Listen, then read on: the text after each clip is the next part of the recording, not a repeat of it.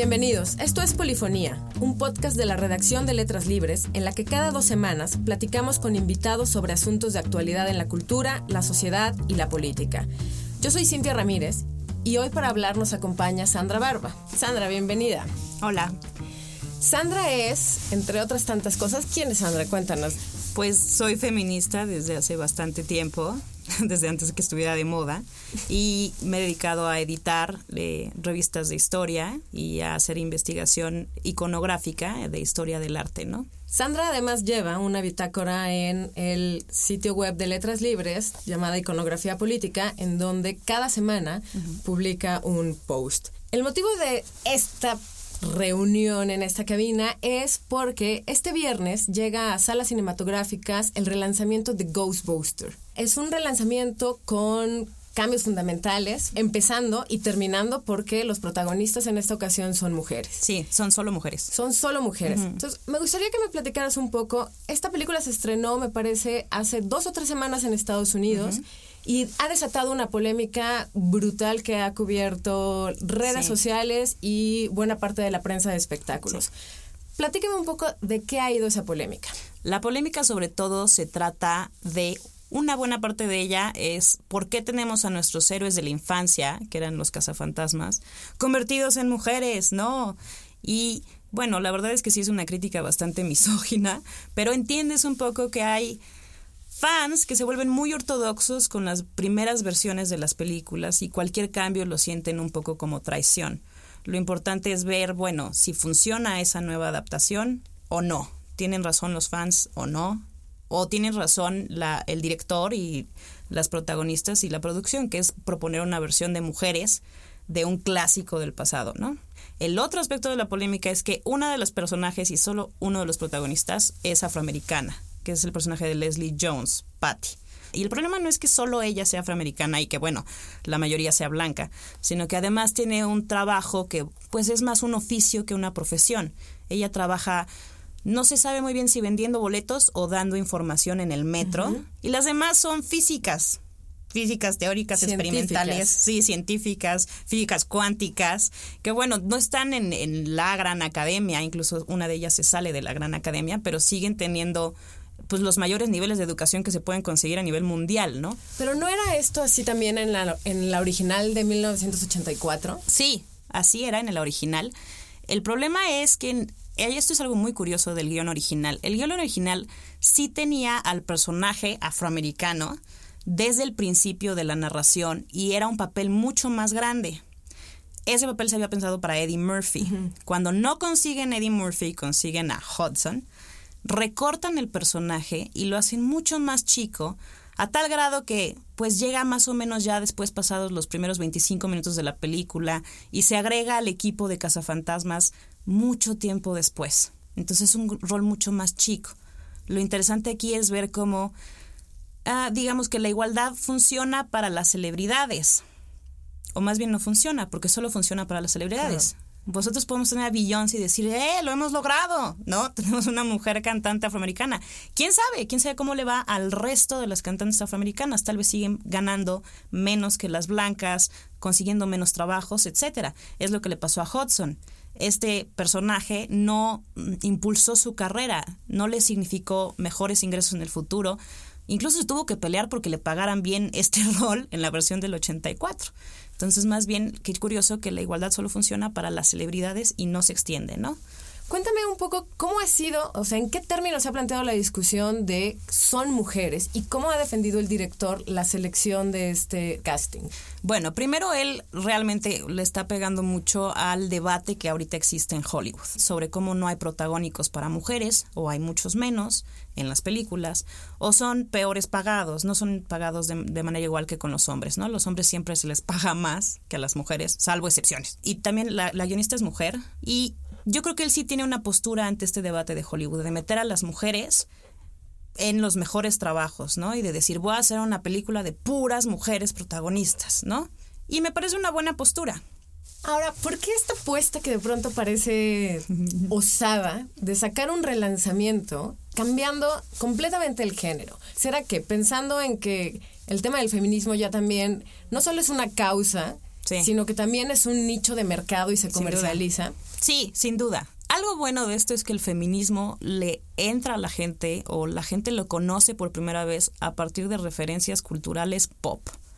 La verdad es que son muy pocas las feministas o la gente que le entra al tema a partir de leer debates teóricos o libros súper pesados o artículos académicos, ¿no? O discusiones de políticas públicas. La mayor parte de la gente le entra a través de Hollywood o la cultura popular. Entonces tampoco es malo en primera instancia. El problema es que después sí se vuelve un producto más en el mercado y sí se vuelve un nicho, ¿no? Ahora ya creo que las empresas tratan de tener sus productos feministas, ¿no? Incluso ya ha pasado, ¿no? La verdad, desde 1970 y tal, había perfumes de liberación femenina. Sí. Había un perfume, perfume de la liberación, ¿no? En 1970 y tantos. ¿Y olía qué? A bellotas, o- ¿no? Prado y moras. o- Exacto. No tengo idea a qué olía, pero existía, ¿no? Olía libertad, igualdad. Ahora, hay un tema interesante de la polémica que acusa de misoginia a todos los que dicen no me gusta esta versión.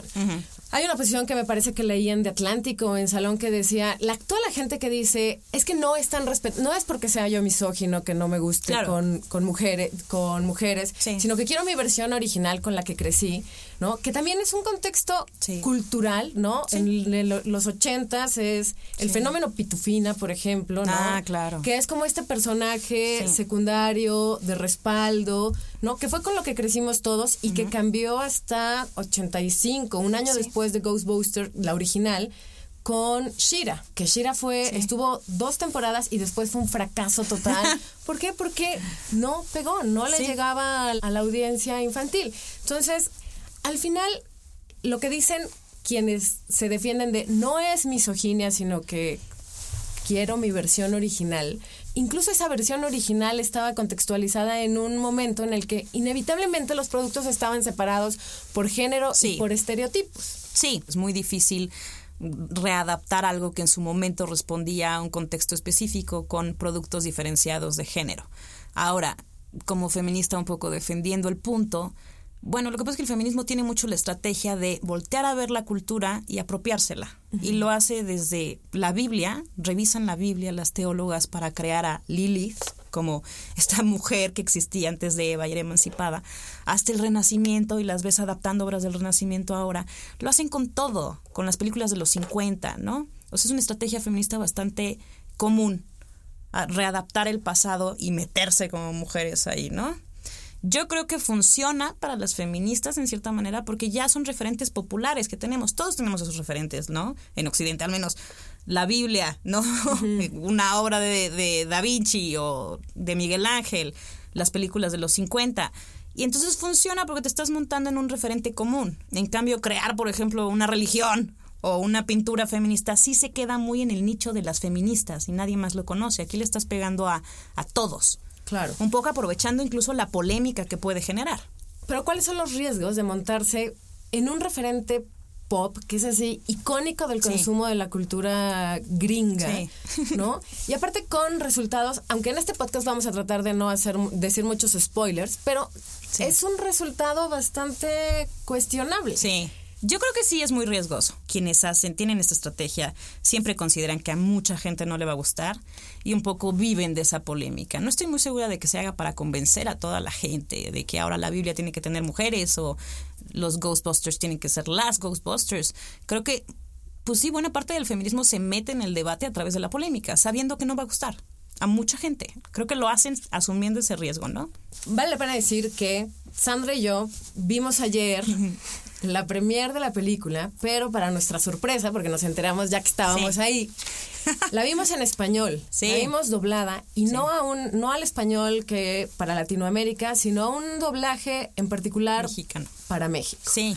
Esta tropicalización nos generó muchas dudas. Platícame. ¿qué, qué, cuál es tu percepción de ese doblaje? ¿Qué se matizó? ¿Qué pudo haber cambiado? Bueno, sí hubo muchas bromas que, no sé, una me parece, una de ellas muy, muy afortunada. Hay muchas bromas que sí funcionaron en español. Por ejemplo, en algún momento la protagonista afroamericana se cae y el público no la recibe, ¿no? Que no es un gran spoiler. Y en vez de cargarla, no la cargan y ella hace la broma. Se ve que en inglés la broma de ser así como, no me levantan porque soy negra, ¿verdad? Y en, español se tradujo, no me levantan porque soy prieta, ¿verdad? Y eso sí funcionó. O sea, digamos que en México sí podemos pensar, ay, claro, no la levantaron porque es morena. Qué mal. Eso me pareció un buen doblaje, ¿no? Pero hay otro que, que sí, la verdad me, me inquietó bastante porque el personaje de McKinnon, que se llama Holtzman, que es la, la mujer que sobre todo hace, es ingeniera más bien, ¿no? Parece más ingeniera porque hace todos los gadgets y se encarga de toda la tecnología y las armas, etcétera.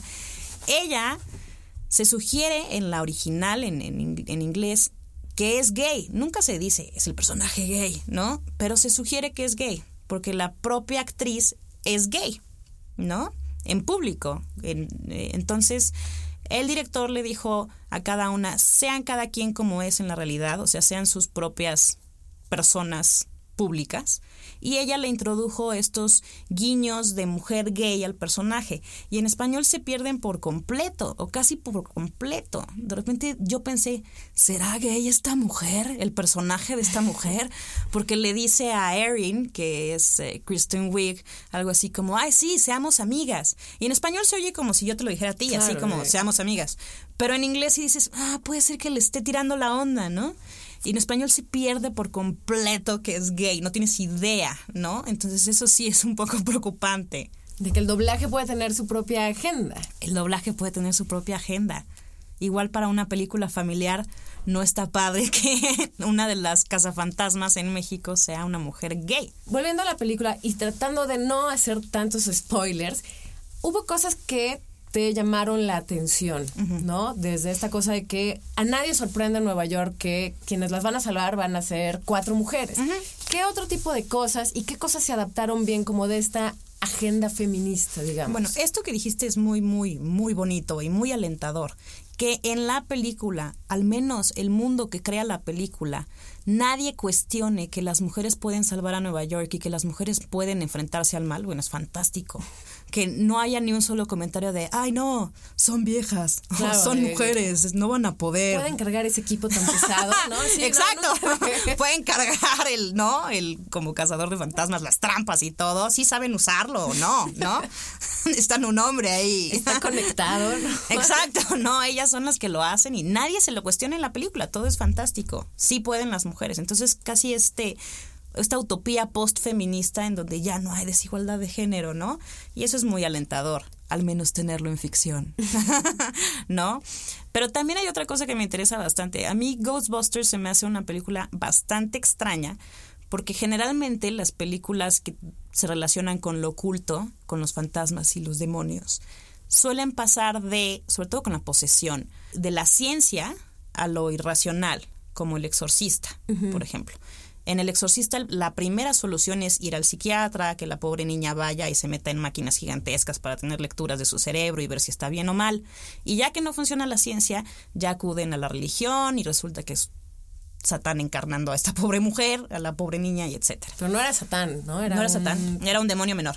Lo interesante de Ghostbusters es que nunca ha planteado esa dicotomía, ¿no? O ese tránsito de la ciencia a la religión o a lo irracional o lo esotérico siempre son científicos de lo paranormal. Sí de lo paranormal, pero sobre todo son científicos, incluso en la versión original.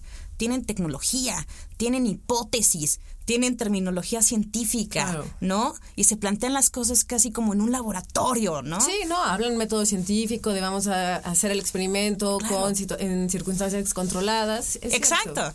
Entonces, nunca hay este paso a, o sea, se combina muy bien, digamos, siempre son, es la ciencia. Entonces, en este caso, cuando tienes a cuatro mujeres, por fin tienes a cuatro mujeres que en las películas ocultas no son las videntes que rescatan a la mujer poseída porque son videntes, por el sexto sentido, porque las mujeres tenemos esta conexión con lo misterioso y lo esotérico y somos mágicas, ¿no? No, son cuatro mujeres, una de ellas no es científica porque tiene un trabajo menor en el metro, ¿verdad? La afroamericana. Pero el resto, las tres, sí son científicas y con la ciencia resuelven el problema. En defensa de, del puesto de trabajo de, de Leslie Jones, si bien es cierto que su puesto se pensaría no requirió educación, también la tienen como una pieza clave porque es la que conoce toda la ciudad, ¿no? Hay como un conocimiento de campo, digamos. Sí. Ahora, o sea, para tener todas las palomitas de una película feminista, Leslie Jones hubiera tenido que ser física cuántica. Ajá, y una mujer blanca habría tenido que ser no sé, una repartidora de pizza que es la que conoce toda la ciudad porque reparte pizza. Pero era muy complicado porque tenía que hacerle un guiño a los fans duros, a esta nueva a esta nueva audiencia de feministas, ¿no? Comercializar este producto era complicado, entonces hacer una película con tantas palomitas, ¿no? a mí me habría encantado. Es que yo no tengo, o sea, a mí se me hace muy osado lo que hizo Las Cazafantasmas. Y sí me habría gustado que tuvieran esa última palomita, ¿no? Lo que pasa es que ya no pueden tener todas las palomitas. A mí en particular sí me habría gustado un poco que ella fuera científica en este momento de la historia estadounidense donde tienes a un presidente afroamericano. Tal vez habría sido muy bueno, sí, sí, ¿no? Completamente. Había otras cosas que te había llamado la atención y aquí sí. quizá vamos a pecar un poco de spoiler. Sí. Respecto al tema de la posesión, ahora que decíamos que quien posee a la niña en el exorcista era un demonio menor, ¿qué cambia aquí? Aquí lo bueno es que solo en un caso un cuerpo de una mujer es poseído. Pero el problema de este tipo de género, más bien para dar un contexto a la audiencia, es siempre o que la mayoría de los casos son los cuerpos de las mujeres los que son poseídos en las películas de terror que tratan este tema. Entonces sí parece que nuestro cuerpo es el portal del mal, donde entra el demonio y, y demonios menores sobre todo. Nunca es Satanás como tomando el cuerpo de la mujer, sino pequeños demonios que además hacen que las mujeres actúen fuera de su rol tradicional de género. Siempre que un demonio menor toma el cuerpo de una mujer, se vuelve increíblemente sexual, como en la primera Ghostbusters, por ejemplo, se vuelve como esta fuerza sexual arrolladora y catastrófica, o acaban matando a sus propios hijos. ¿No? Eso también es un tema común. Las madres se vuelven malas porque están poseídas. Entonces es curiosísimo que la sexualidad o el rol no maternal de las mujeres solo suceda cuando te posee un demonio, ¿no? En este caso lo bueno es que no, no pasa nada de eso. Cuando una mujer es poseída en esta película, uno, es súper breve el momento en el que es poseída, y dos, no se vuelve más sexual, ni se vuelve una mala madre, porque para el caso ni siquiera es madre. Entonces realmente no hay un, un digamos, una condena a la sexualidad de la mujer o a las malas madres a partir del demonio menor que las posee. Y también lo padre es que no es el exorcista hombre el que salva al mundo, sino que son mujeres. Claro. En las películas siempre era el sacerdote el que llegaba y liberaba el cuerpo de la mujer de la tentación, ¿no?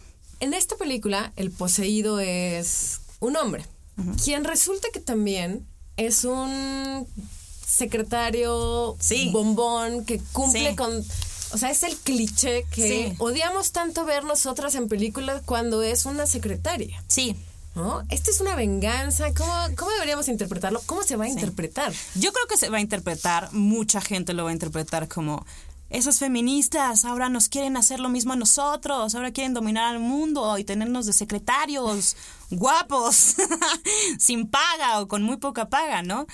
A mí en realidad eh, no me parece que por ahí vaya, me parece que es chistoso porque no es cierto. La verdad es que los hombres, y cuando digo los hombres digo la inmensa mayoría de los hombres, podría decir que el 99%, no son juzgados al principio o de primera entrada por qué tan guapos son ni en el contexto laboral, claro. ni en las calles. O sea, son juzgados por su éxito profesional, si quieres, por qué tanta riqueza tienen, pero no son juzgados por su apariencia, a menos de que seas modelo. Y las mujeres, en cambio, sí, o sea, sabemos de muchísimos casos en trabajos en donde, uy, no voy a contratar a una secretaria gorda o fea. Sí hay una exigencia de que sean, las mujeres siempre seamos bonitas antes que cualquier otra cosa.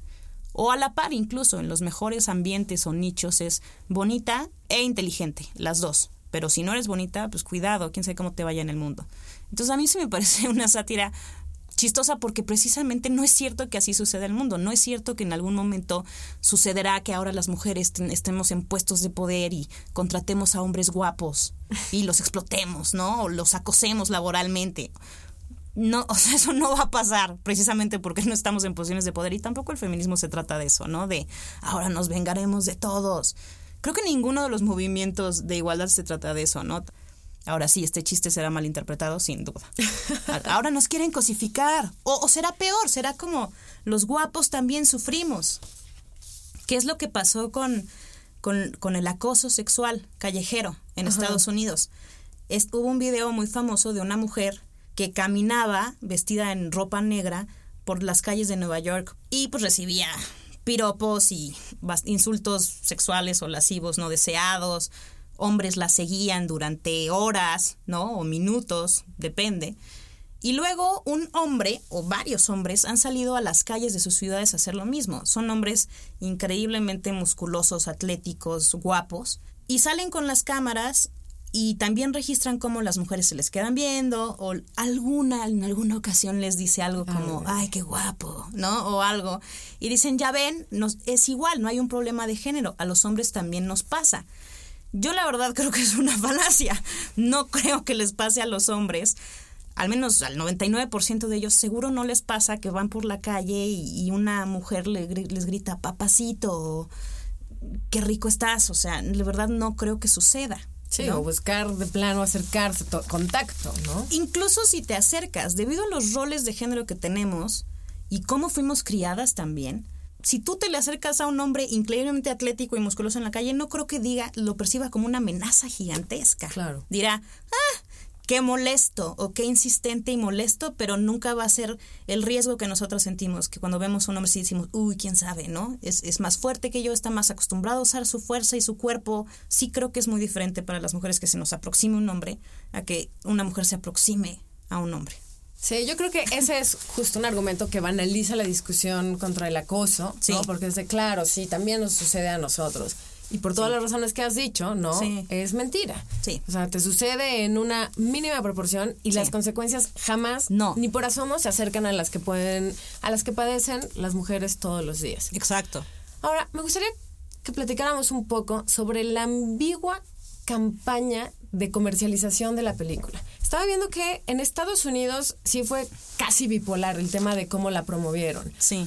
Hubo unos pequeños anuncios que salían eh, jugadores de la NBA. No aparecía ninguna de las protagonistas de, la película, ni, se, ni, se, insinuaba que las cazafantasmas ahora eran mujeres. Son dos jugadores de, base, de básquetbol, hacen una canasta, la cancha se va a oscuro, ¿no? Por allá aparece un fantasma, de pronto mm. los jugadores se ponen el overall de cazafantasmas, lo cazan y se va la, la pantalla negro y te dicen próximamente cazafantasmas. Ok, es un guiño para los fans duros a los que quieres engañar con ese gancho publicitario y que se den cuenta de que, ah, son chicas, se nos olvidó decirles, ¿no? Sí. Poco tiempo después, una de las, de las protagonistas, McKinnon, fue al programa de Ellen justo el día que va Hillary Clinton. Y el anuncio en Ellen es, hoy van a estar con nosotros dos mujeres poderosas que cambian al mundo. Este mensaje de cómo la... O sea, Sony tenía un poco de miedo de cómo comercializarlo. ¿Qué pasaba ahí? ¿Qué imaginas? Yo me imagino que sí, ¿no? Y también, me, o sea, sobre todo me imagino que cuando tienes una película con tanto dinero metido en producción, si quieres tener tu ingreso de regreso. Entonces me imagino que le querían pegar exacto, a los fans de siempre y digamos que a la opinión mediana, ¿no? A la opinión central o más común que es, ay, los cazafantasmas y la cosa que te imaginas sin polemizar, ¿no? No querían decir de entrada, bueno, esta es una película para las mujeres y mucho menos esta es una película para las mujeres desde una perspectiva feminista. Yo creo que todavía, a pesar de que sí hay un feminismo pop metido en las empresas y tal, me parece que todavía el nicho es muy chico como para decir, solo voy a hacer una película para feministas. Claro, y yo creo que un blockbuster, una superproducción como es esta, no se puede dar el lujo de ir solo a un nicho. No, yo tampoco creo. Quizá justo por eso también no buscaban todas las palomitas feministas, sino también que sea una película que responda a su tiempo, donde el tema de las mujeres, ¿no? Vende mucho. Sí, vende mucho. ¿No? Pero tampoco buscaban caer de lleno, o sea, consagrarse con el, con el tema feminista. Pues no, porque si no terminaría siendo una película de culto, ¿no? Eh, en algún momento sí se intentó en Hollywood y hay películas, por ejemplo, de románticas o comedias románticas de lesbianas pero las conocemos las feministas y las lesbianas, o sea, nadie más, o sea, realmente sí es un nicho muy chiquito.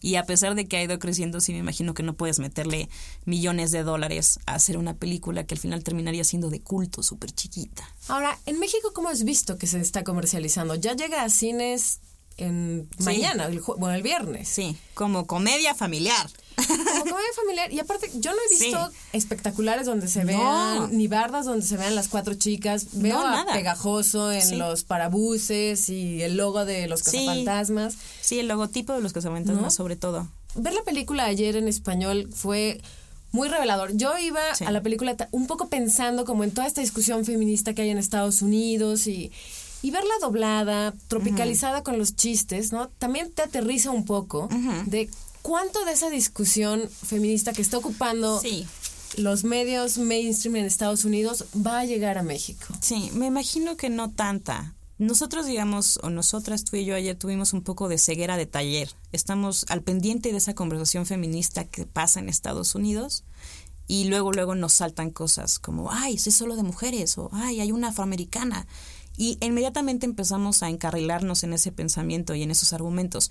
Pero sí me imagino que para la mayoría de la gente que la va a ver, pues no va a ser una película feminista o no van a detectar que es feminismo blanco. Simplemente va a ser una película de comedia.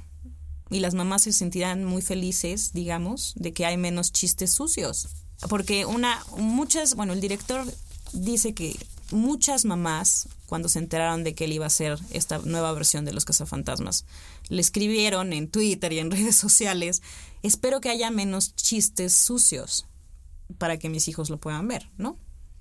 Entonces sí creo que para la mayoría de la gente esta discusión tan elaborada sobre el feminismo y sobre la diferencia salarial y sobre los feminismos que no son blancos, etcétera, o el cuerpo poseído de las mujeres y todo lo que esto implica, creo que mucha gente no lo va a ver, nada más quieren ir a ver una, una película de horror llevada a la comedia que es muy divertida y que sea divertida y entretenida. Claro, y habría ¿Tú esperarías que apareciera en México o en habla hispana un psicópata como este periodista de ascendencia griega, Milo Yiannopoulos, que fue increíblemente virulento con Leslie Jones en Twitter? O sea, ¿aparecerá alguien así o...? ¿Quién sabe? Pero ese odio estaba provocado muy en la onda misógina. Sí. ¿Por qué? Porque la lectura que se hacía de la película en Estados Unidos es que es una película feminista sí. que le da en la torre al original de cuatro, cuatro viriles. Pero entonces, si en México no llega esa discusión, ¿existen de cualquier manera esos odiadores misóginos que... Existen. No tendrá ese nivel. Parece ser que este hombre tenía todo un ejército, además de gente en redes sociales, de hombres que se dedicaban a molestar a cualquiera que tuiteaba algo de las cazafantasmas. Estos trolls, digamos, lo buscaban y enseguida eran, las insultaban o, o las molestaban y las acosaban.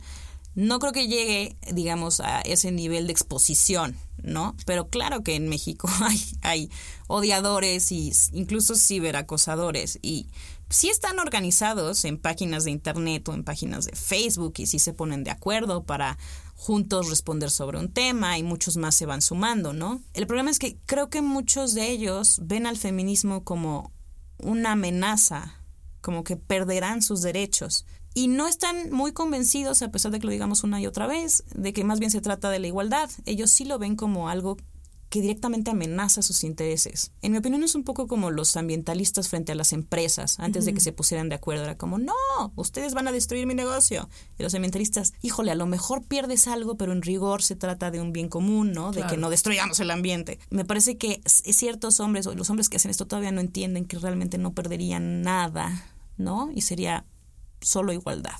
El problema es que sí están organizados, ¿no? Y que es un delito y sobre todo el ciberacoso y está muy poco cuidado en Internet.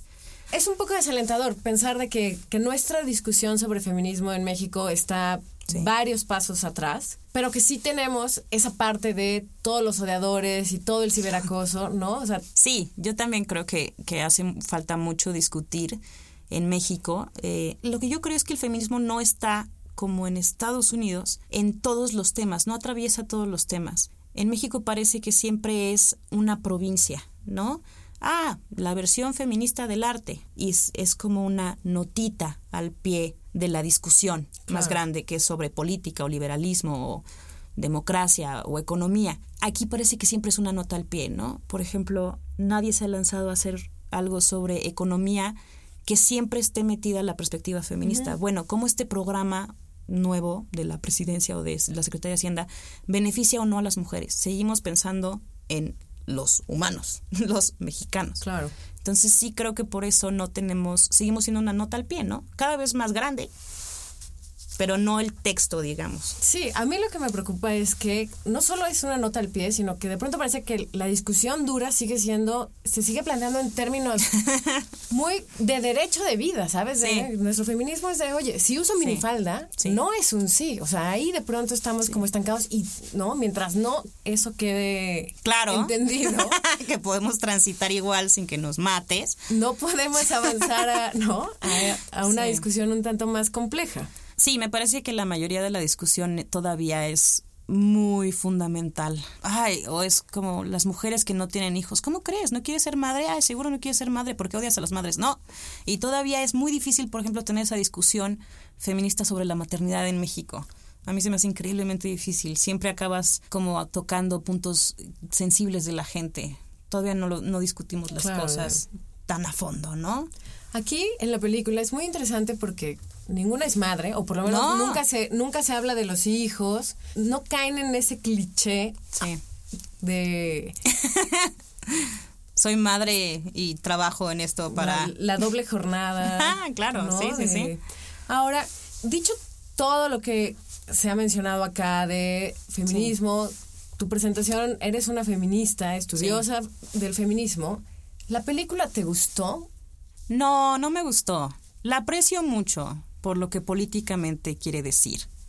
Sí me parece muy osado y muy alentador que ya haya este tipo de esfuerzos en Hollywood. Antes los hubo con Thelma y Luis y siempre se pensó, bueno, a partir de Thelma y Luis ahora ya tendremos puras películas o muchas más películas con protagónicos mujeres y no pasó también es alentador pensar, bueno, a las cazafantasmas puede ser que abran otra vez el camino. Digo, depende al final de las instituciones y que de las productoras se avienten a hacerlo.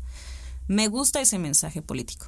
La película no tanto. Yo sí creo que la primera es muy entrañable, no porque sean hombres, solo es entrañable porque los personajes realmente construyen una amistad que se siente muy natural. Desde la entrada son amigos, en medio son amigos, en los problemas y en los conflictos de la narración son amigos y al final son amigos. Es precioso.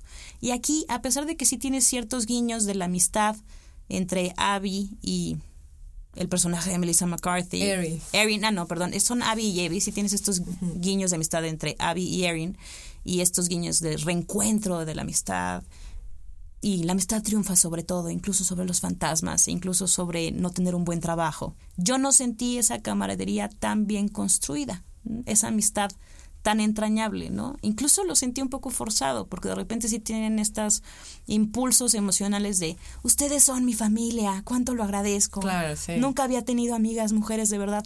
Yo lo sentí un poco forzado. Ahora, la película espera tener 70 millones de dólares en pérdidas. Sí, qué mala onda. ¿Qué precedente va a sentar eso para... para las productoras? La verdad creo que sí sentará un mal precedente. Creo que mucha gente sí lo leerá como no se puede tener una película de heroínas mujeres, que todas sean heroínas mujeres. Es muy costoso, muy riesgoso, todavía no funciona. Sí creo que hay gente que lo tomará dentro de sus cálculos y las empresas dirán, híjole, mejor haz un grupo mixto.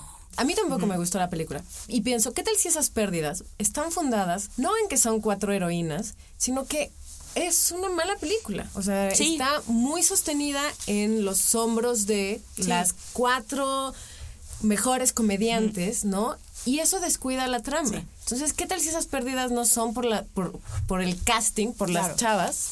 porque son mujeres, sino porque es la, la historia misma de la película. No, sí creo que la película no es tan buena como la primera, la verdad. Simplemente no lo es. y, y, sí, el problema es que creo que la opinión pública y la percepción pública cuenta más que lo que realmente haya pasado. y lo hemos visto con Trump, ¿no? O sea, un poco tu opinión cuenta más que los datos, ¿no? Claro.